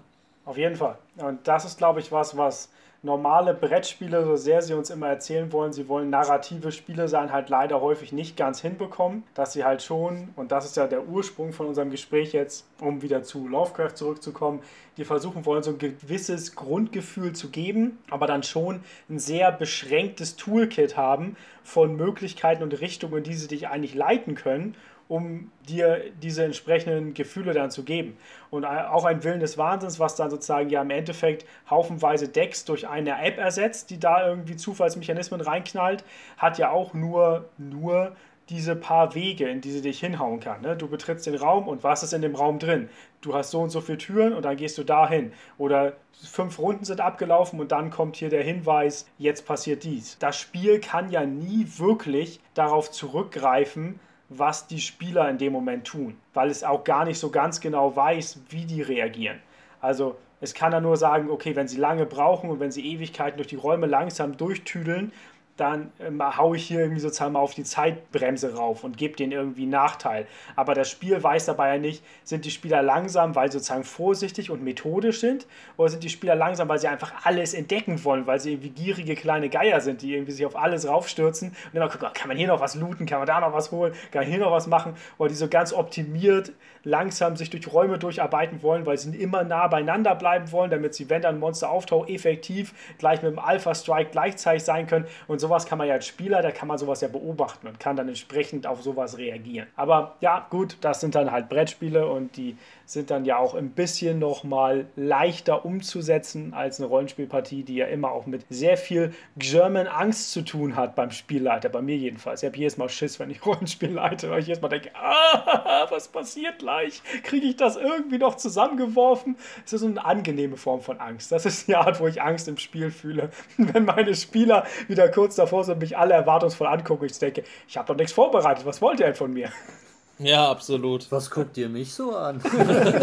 Was machst du? ja. Okay, da haben wir doch mal äh, uns, was das anbelangt, auf jeden Fall relativ ausgiebig nochmal über, nennen wir es mal, Angst im Spiel oder Emotionsverursachung ja irgendwo auch so ein bisschen in Summe im Spiel äh, auseinandergesetzt. Ich glaube, wir sollten eigentlich auch gar nicht mehr so, so lange machen, weil wir haben schon wieder eine relativ lange Zeit uns besprochen. Was ich jetzt nochmal machen wollen würde, ist, ich habe ja erzählt, dass ich ohne Ende viel am Spielen bin. Ich würde mal irgendjemand von euch bitten, ob er vielleicht mal irgendwie eine Stoppuhr oder sowas auf zwölf Minuten stellen kann. Und ich versuche die zwölf Spiele, die mich in den letzten Monaten relativ wenig interessiert haben, in zwölf Minuten kurz zu erzählen, was passiert. Mal sehen, ob ich das schaffe. Zwölf Spiele in zwölf Minuten. Keine schlechten Spiele, aber auch keine Spiele, über die ich sozusagen ein Review abgeben möchte, in Anführungsstrichen. Ja, leg los, komm, sag. Okay, also das erste Spiel, was ich habe, ist PI, Private Investigator. Ist ein Spiel, wo man versuchen möchte, den Täter, den Waffe und das Motiv herauszufinden gegen andere Spieler. Es gibt ein großes Brett, da sind überall verschiedene Orte und man kann verschiedene Leute einsetzen, um an den Punkt zu kommen, um dann seinen eigenen Ort zu finden. Ist so ein bisschen so ein Mastermind mit mehreren Leuten zusammen. Ganz lustig, aber nicht wirklich interessant. King Domino ist ein Spiel, bei dem man versucht, Domino zu spielen mit so kleinen Landschaftsfeldern und möglichst große Gebiete von jeweils unterschiedlichen Wüsten und äh, Meeren und sonst was zu bauen, ist banal. Also ich finde es interessant, aber irgendwo zwei, dreimal spielen und dann ist es irgendwie, du, irgendwie auch durch. Äh, Dice Forge ist grundsätzlich von der Grundidee interessant. Ich habe es auf Board Game Arena gespielt, das ist unglaublich fisselig. Bei Dice Forge forged man Dice, indem man seine Würfel hat, die haben sechs verschiedene Seiten, die kann man so abklickern mit so einem kleinen Meißel und kann da neue Würfelseiten raufmachen, indem man die dann forged. Äh, das kostet dann irgendwie immer wieder Ressourcen und durch das Würfeln kriegt man wieder neue Ressourcen und dann kann ich mir entsprechend geilere Würfel bauen, dass jedes Mal, wenn ich würfel, ich dann bessere Sachen bekomme. Ist aber so ein Spiel, man baut sich auf und dann versucht man alles, was man hat, in Siegpunkte umzuwandeln, weil es dann vollkommen egal ist, wohin man aufgebaut ist. Gozu. Bei Gozu ist ein 2 bis 4 Spieler Goblin Kampfarena Spiel. Sehr interessant, du baust es eine Pyramide aus Level 1, 2 und 3 Leuten, die versuchen immer geilere Sachen zu machen und es ist billiger, wenn du kleine Einheiten hast und wenn du die vom selben Clan hast. Das Problem an dem Spiel, wenn einer einmal vorne ist, haut er die anderen einfach gnadenlos nieder, aber es dauert dann noch, bis du tot bist. Das ist so ein bisschen schade daran. Stone Age, eins der bestbewerteten Spiele auf Boardgame Arena, was ich nicht leiden kann, ist ein Spiel, Stone Age spielt in der Steinzeit, du hast ein Würfeleinsatzspiel, du läufst irgendwie hin, sammelst Ressourcen, kannst Werkzeuge bauen, womit du deine Würfelwürfe verbessern kannst und sammelst halt Ressourcen, um das alles in Siegpunkte umzuwandeln. Das ist nur ein Siegpunkte-Umwandelspiel und ein reines Optimiererspiel. Ein bisschen langweilig. Taluva, du versuchst in der Höhe zu bauen indem du so Dreiecksteile einsetzt, die eigentlich nebeneinander müssen, aber wenn du da drauf einen Vulkan hast, kannst du den drüber bauen über was, was schon existiert und damit eventuell Sachen vor anderen Spielern zerstören. Wenn ein Spieler nichts mehr platzieren kann, ist das Spiel vorbei oder wenn irgendjemand genug von seinen platziert hat. Ist ein ziemliches Duellspiel, ist so ein Spiel, wo ich mich richtig dumm fühle, wenn ich verliere, deswegen mag ich es nicht so gerne. Race for the Galaxy ist ein Deckbilderspiel, welches auch sehr, sehr beliebt ist bei vielen Leuten. Ich mag es auch gerne, ich würde es aber nie mit anderen Leuten spielen, weil ich das Gefühl habe, das, was ich mache, mache ich für mich, nicht für, mit anderen Leuten. Es ist Multiplayer solitär und du versuchst halt absolut optimierig deine Sachen zusammenzuballern. Nations the Dice Game ist ein kleines Evolutionsspiel, wo du versuchst, deine Zivilisation aufzubauen. Läuft super, läuft rund, ist aber irgendwie null episch. Weil du einfach, du würfelst kannst dann deine Würfel neu würfeln und je nachdem, was für Ressourcen du raus hast, kaufst du neuen Kram, womit du deine Würfel austauschen kannst, das besser machen kannst und neue Sachen hast. Sehr schön, aber trotzdem nicht so interessant. Railroad Inc. Jede Runde wird gewürfelt, alle Leute können das, was gewürfelt wurde, irgendwo bauen, um verschiedene äh, Railroads zu bauen und am Ende versuchen, damit Siegpunkte zu machen. Ist ein sozusagen Roll and Ride, also du würfelst und dann kann jeder auf seinem eigenen kleinen Steinchen kann zurechtbauen, was er macht. Interessant, aber auch nichts Besonderes, gibt es tausendmal. Maximum Apocalypse, ein kooperatives Spiel in der Postapokalypse oder im viktorianischen äh, Vampir-Schnetzel-Zeitalter. Macht Spaß, ist aber irgendwie so wie viele kooperative Spiele. Aktion, beweg dich wohin, mach was kaputt, sterb nicht. Interessant, aber irgendwie nicht den ein Quäntchen mehr, was dabei ist. Castle Panic, auch ein kooperatives Spiel, bei dem du einen Ring hast und du bist sozusagen, du verteidigst gegen dauerhaft einsteigende Horden. Ist aber sehr abhängig von den Karten, die du jede Runde ziehst, weil du mit den Karten bekämpfst du verschiedene von den Gegnern. Ja, weiß ich nicht, muss man nicht unbedingt haben. Und als letztes, riesige Enttäuschung, Call to Adventure. Ein Spiel, was sagt, es ist ein Story-Game. Ich habe drei Karten, die vor mir liegen, die mir Bedingungen geben, was ich machen will. Und ich kann dann unterschiedlich in meinem Origin, in meinem Hero Pass und in meinem Destiny, kann ich Karten darunter legen. Bis zu drei Karten. Und dann habe ich am Ende neun Karten gespielt und das soll meine Story sein. Vollkommen nervig. Du sammelst halt diese Karten zusammen, versuchst einfach nur Icon-Matching zu machen, weil dann ist mein Destiny möglichst viele irgendwie Wildniskarten haben. Boom, hau ich halt Wildniskarten runter. Die heißen dann irgendwie unterschiedlich, aber die haben einen Titel auf jeder Karte. Und das soll ein Story-Game sein. Hat mich unglaublich genervt, ist für sich interessant, aber erzählt mir keine Geschichte. Am Ende habe ich einfach neun Karten liegen und das angeblich mein Hero Path. Bla, uninteressant. Wie lange habe ich gebraucht? Boah, uh. fast, Eike. 13 Minuten. Mensch, fast hätten wir es geschafft. Ich habe mich einfach zu viel über Call to Adventure aufgeregt. Nein, ich glaube, ich, äh, ich will also mal so, es waren, waren, knapp fünf Minuten. Das war ja. jetzt Lovecraftianischer Horror. Kannte ich der Zeit noch vertrauen? Kann ich den beiden Podcast-Mitgliedern vertrauen? Sind es 13 oder 5 Minuten gewesen? Ja, weiß ich jetzt nicht. Werde ich später beim Schneiden herausfinden. Es ist eine vierdimensionale Zeitebene gerade. Äh, eine nicht äh. euklidische Zeit. Ja, nee, das war lustig. Ich habe jetzt irgendwie mal, die, die zwölf Spiele muss ich mal einmal kurz von der Backe wegkriegen, weil ich habe die zwar gespielt, aber ach, ich will irgendwie nicht lange über die reden. Das ist so ein bisschen meine Störung. Ich spiele gerne Spiele, um später zu sagen, ich brauche das Spiel nicht. Ah, ich okay. verstehe, ja.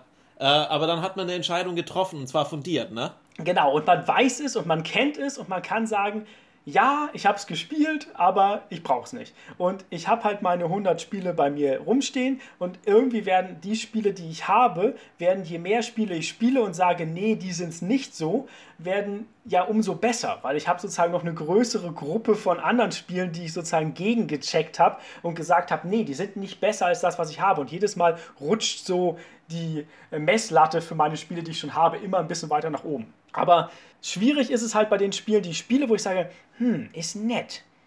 Ist eigentlich, ja, es ist ziemlich nett. Brauche ich die jetzt? Muss ich die jetzt kaufen? Ich gucke mal kurz nach, schau mal, wie. Oh, 45 Euro, ganz ehrlich, für so ein kleines, nettes Spiel.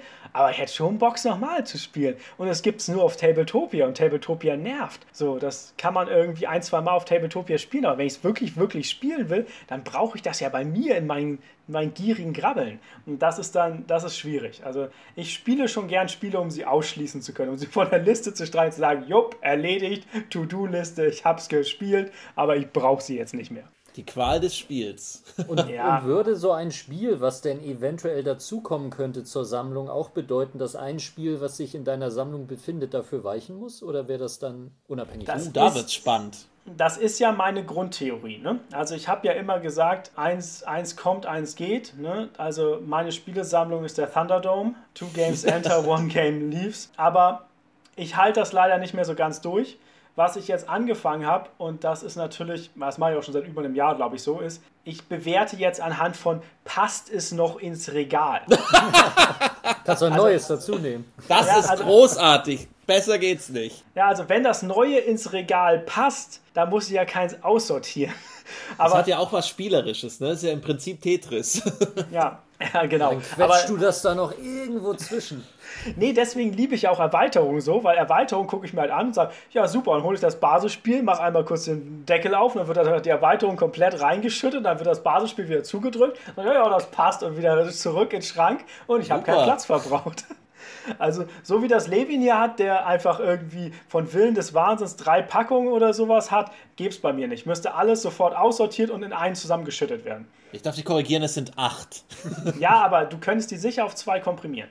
Bestimmt, aber ich persönlich liebe es dann wieder, wenn ein Spieleregal aussieht wie ein Bücherregal. Und wenn du da so durchgehen kannst und sagen, ah, heute nehme ich mal das hier, heute nehme ich mal die Erweiterung. Das ist tatsächlich was, was ich auch sehr liebe. Allerdings platzt dann bei mir auch irgendwann aus allen Nähten und das Ikea-Regal reicht dann nicht mehr aus, um alles unterzubringen. Man überlegt schon, ob man nach oben hin anbauen soll oder zur Seite. Ja, das ist jetzt, das ist jetzt natürlich die Gretchenfrage, ob, ob du planst du mit Anbau oder denkst du auch irgendwann in Richtung von, jetzt könnte man auch mal wieder aussortieren? Oh, ja, äh, mir, mhm. ich bin jemand, dem bricht immer wahnsinnig schnell das Herz, wenn er aussortieren muss. Ich muss es auch manchmal machen musste jetzt leider mich auch von meiner äh, nicht unbeträchtlichen Comicsammlung verabschieden. Aber es sind dann halt auch alles Comics, es ist jetzt nichts Wertvolles, sondern irgendwelche Paper Packs, die man dann mal ge gehabt hat und die wirklich einfach nur tonnenschwer beim Umzug wiegen. Und äh, ja, jetzt haben wir auch irgendwelche Marvel-Heftchen, die jetzt nicht wirklich äh, Comic-Geschichte geschrieben haben. Aber trotzdem, aussortieren ist etwas, das, das mir jedes Mal in der Seele wehtut. Aber man muss dann doch, äh, danach tut es dann doch ganz gut zu sagen, oh, man hat irgendwie wieder Luft und man wirft auch Ballast ab. Ja, der Prozess des Aussortierens ist anstrengend, aber das Ergebnis des Aussortierens ist meistens etwas, was dann befreiend ist. Ja, stimmt ja. schon irgendwie, ja. Also Bücherkisten sind mein Nemesis. Ich frage mich schon, ob ich irgendwann hier in Hamburg mal so eine kleine Garage oder so diese oder diese Cubicles anmieten sollte, die ich da einfach nur noch voll stapel mit Spielen und Büchern. Und dann gucke ich das, bis ich 90 bin, nicht mehr an. Das wird dann vererbt. Ja, das wird dann vererbt, genau. Aber du machst das so als Strategie, dass du halt, du hast so dein, dein Home away from home und da gehst du halt dann alle halbe Jahr mal hin und alles, an was du dich nicht mehr erinnerst, kann dann auch weg. Weil das dann einfach so, ich habe es jetzt ein halbes Jahr nicht vermisst, ich weiß gar nicht mehr, was da drin ist, dann jetzt unbesehen dieser Karton kommt weg. Und dann guckt man später noch rein, denkst so, nein, was ist denn da drin? Aber dann so, nein, die Entscheidung ist getroffen, es muss weg. Das ist eine harte Sache, so äh, habe ich auch meine äh, Jugendsachen von Omas Dachboden ein bisschen entrümpelt, was ich nach einem Jahr nicht mehr angeguckt habe. Wird auf ewig einen Platz in meiner Erinnerung haben, aber nicht in meiner Wohnung. Mhm. Aber ich merke das bei mir. Also so als finales äh, Wort der Weisheit äh, zu unserem Podcast Nummer 10 bei Computerspielen bin ich viel weniger wählerisch, was ich sozusagen bei mir auf der Platte habe, weil ich habe dann meinen Steam-Account, dann wird einfach Klick gekauft, Klick gekauft, Klick gekauft. Kann ich ja irgendwann mal zocken, ist ja gut. Aber warum muss ich mir eine Wunschliste anlegen? Kann ich ja alles einfach mal schnell kurz ziehen, weil es ist ja sogar auf meinem Steam-Account. Ich muss ja nicht mal, ich muss ja nicht mal eine externe Festplatte haben, um all diese Spiele zu haben. Und ich spiele so wenig Computerspiele im Verhältnis, aber ich habe so viele so im Backlog da liegen, als ja, wenn ich dann mal Zeit und Bock darauf habe, dann habe ich hier dies, dies, dies, dies, dies, alles äh, parat. Und wenn ich das jetzt wirklich noch so, wie es früher war, jeweils immer so eine kleine Schieberbox mit irgendwie drei CDs und so und man wüsste, irgendwie hier oben ist mein kleines Regal mit meinen Spielen und ich merke, das platzt jetzt auch gerade wieder aus allen Nähten und das habe ich alles Ewigkeit nicht mehr gespielt, dann würde ich auch da, glaube ich, noch mehr immer wieder kuratieren und so ist es einfach wirklich irgendwie eine Form von so, so einem nimmervollen Beutel, in den man immer wieder reinschmeißen kann. Absolut, das ist der Unterschied. Erinnert ihr noch an die CD-Türme, die man dann hatte, wo dann 100 CDs reinpassten? Oh ja. Ja. Und irgendwann stapelt man dann und der Unterschied dazu, da ist dann Steam dann halt, um mal den Bogen zu schlagen, die, ähm, die Truhe aus der Scheibenwelt, die aufgeht, man schmeißt rein, geht wieder zu, unendlich Platz. Ja, die Truhe, weil du hast meine Überleitung nicht verstanden. Die Truhe ist wie der nimmervolle Beutel aus D&D. W- Wann fangen wir jetzt von D&D an? Ist das, ist das jetzt der Teaser für die nächste Folge? Nein, aber der nimmervolle Beutel ist der Begriff für alle D&D-Einspieler, wo noch wirklich hart auf Traglast geachtet wurde und wo du deswegen einen nimmervollen Beutel brauchtest, weil du deinen ganzen Schrott und deinen ganzen Loot einfach nicht mehr tragen konntest, weil irgendwann der Spieler dich gefragt hat, sag mal, wie viel Gewicht trägst du eigentlich gerade mit dir rum? Du weißt schon, dass du nur Stärke mal 5 in Traglast mit dir rumschleppen kannst. Ah. Und äh, es gibt eine sehr, und das ist mein, mein Teaser für die nächste Folge, für, für die Rollenspielsache, meine schönste Rollenspielerfahrung, die ich jemals hatte. Und da komme ich wieder zurück zu einem Moment, wo ich emotional sehr, sehr angefressen war, ist, als wir als Spielrunde herausgefunden haben, nachdem wir uns durch Level 1 bis 15 gespielt haben, eine Runde, die ich glaube ich begonnen habe, als ich fünf Jahre alt war. Äh, Und irgendwann waren wir dann da und sind auf dem irgendwie auf dem Berg gewesen und haben den Gott unserer Welt geschlachtet und waren dann sozusagen selber die neuen Götter und haben den Riss in der Welt geöffnet und wollten rausgehen und gucken, was dahinter ist. Und dann haben wir gemerkt, dass wir unsere ganze, Karriere, ganze, ganze Karriere waren wir in einem nimmervollen Beutel. Oh. Und wir waren einfach nur so ein kleines Rädchen, wir waren so ein Miniaturkönigreich in einem Beutel von so einem Händler, den er irgendwo hingelegt hat. Und deswegen sind auch immer so komische Sachen immer irgendwo aufgetaucht, weil es war halt einfach Scheiß, der von oben reingeschmissen wurde. Ja, das Und ist doch schön. Ja, das war, das war der Moment, wo der kosmische Horror bei uns in die D&D-Welt gekommen ist. Und da haben wir doch die Lösung für heute. Der kosmische Horror ist, wenn ich feststelle, dass ich wie bei Rick and Morty, mein Universum ist die Autobatterie im äh, Flugzeug eines verrückten Wissenschaftlers. So ist es, genau. Wir sind auch nur ein kleines Rädchen in der großen Welt da draußen voller Podcasts, aber es war trotzdem schöner. Ich bedanke mich bei euch beiden einmal. Das war's dann vom Kobecast für heute. Danke an die OG Original Gangsters, Lukas und Levin. Unser Soundtrack für diesen Podcast, wie alle vorherigen, ist von Digger Barnes. Hört auch mal rein, super Künstler aus Hamburg. Ich würde dann sagen, bleibt gesund, bleibt sozial, keep on rolling. Wir sagen Tschüss. Ciao, Ciao. ciao.